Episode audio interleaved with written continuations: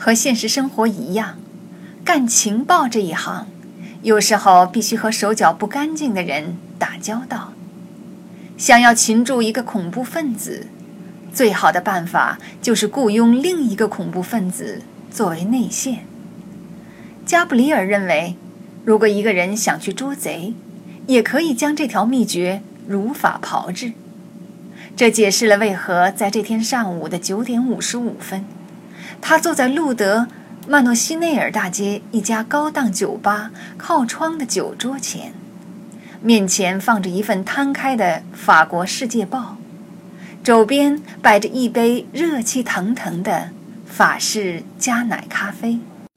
九点五十八分，他发现一个身穿大衣、头戴帽子的人的身影，沿着人行道。从爱丽舍宫方向轻快地走来，这个身影不早不晚，刚好在时针指向十点的时候，进入了一家叫做“科学仪器古董店”的小商店。那人打开了店内的灯，把窗上的关门标志换成了营业中。加布里尔不禁咧嘴一笑，他想：莫里斯·杜兰德真是个靠得住的人呢。他喝完咖啡，穿过空荡荡的街道，直奔小店的入口。他按了一下对讲机的按钮，那东西吼叫起来，像个不管大人怎么哄都安静不下来的孩子。二十秒钟过去了，还是没人来邀请加布里尔进门。终于，门栓在不甚友好的一声闷响中自动打开了。加布里尔侧身溜进了店里。店内小小的展厅，正如杜兰德本人，井然有序，一丝不苟，堪为典范。古董级别的显微镜和气压表整齐地陈列在架子上，它们黄铜的管件被擦拭得闪闪发亮，好像士兵们军装上的纽扣。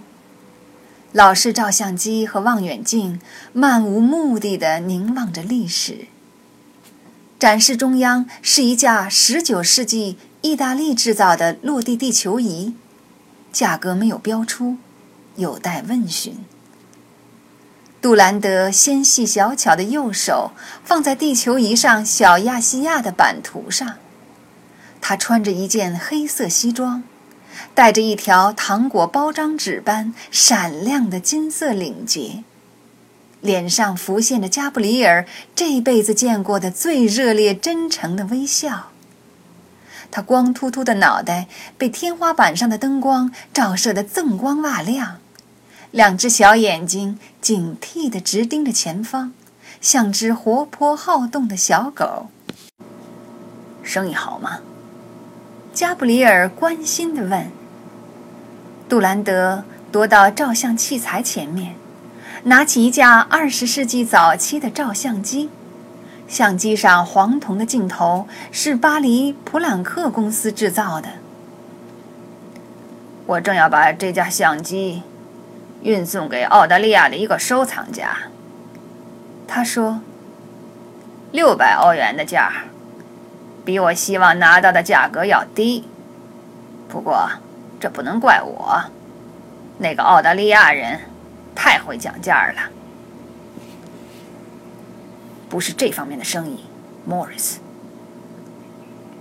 杜兰德没有说话。上个月，你和你手下在慕尼黑干成的那桩买卖可真不赖，加布里尔说。一幅格雷科的肖像画，从德国古典绘画陈列馆里不翼而飞了。从此，再没人看到或听说过这幅画。你们没提赎金的要求，德国警方离破案差得还远。他们除了一片死寂和博物馆原来挂画地方的那块空白以外，什么头绪也没抓到。你不过问我的生意。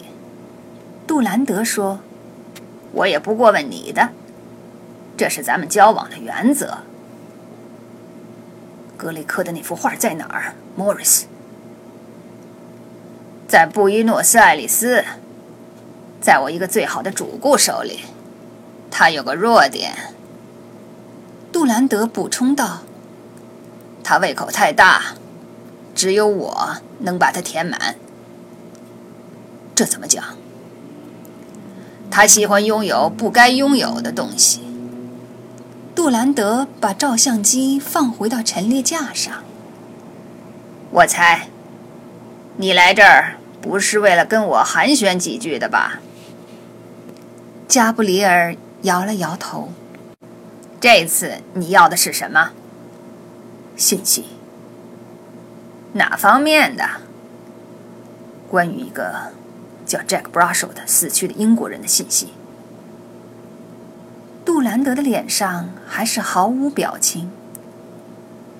你认识他，是吧？加布里尔问。略有耳闻而已。知道是谁把他剁成肉酱了吗？不知道。杜兰德摇了摇头说：“不过，或许我能指给你正确的方向。”加布里尔走到窗前，把窗上的营业中标志换成了关门。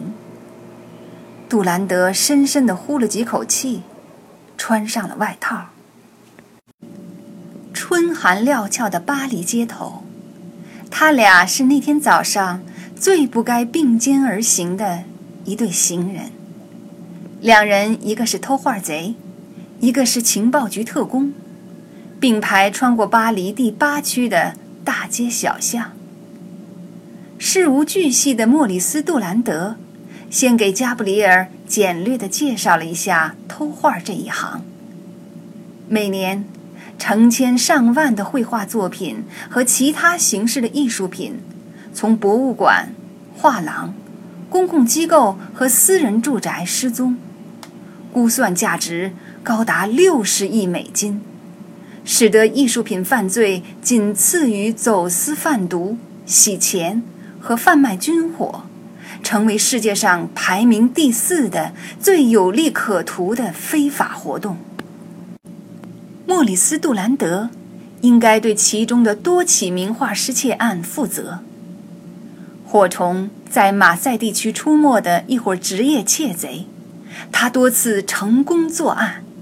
是历史上一些最大的名画抢劫案的罪魁祸首。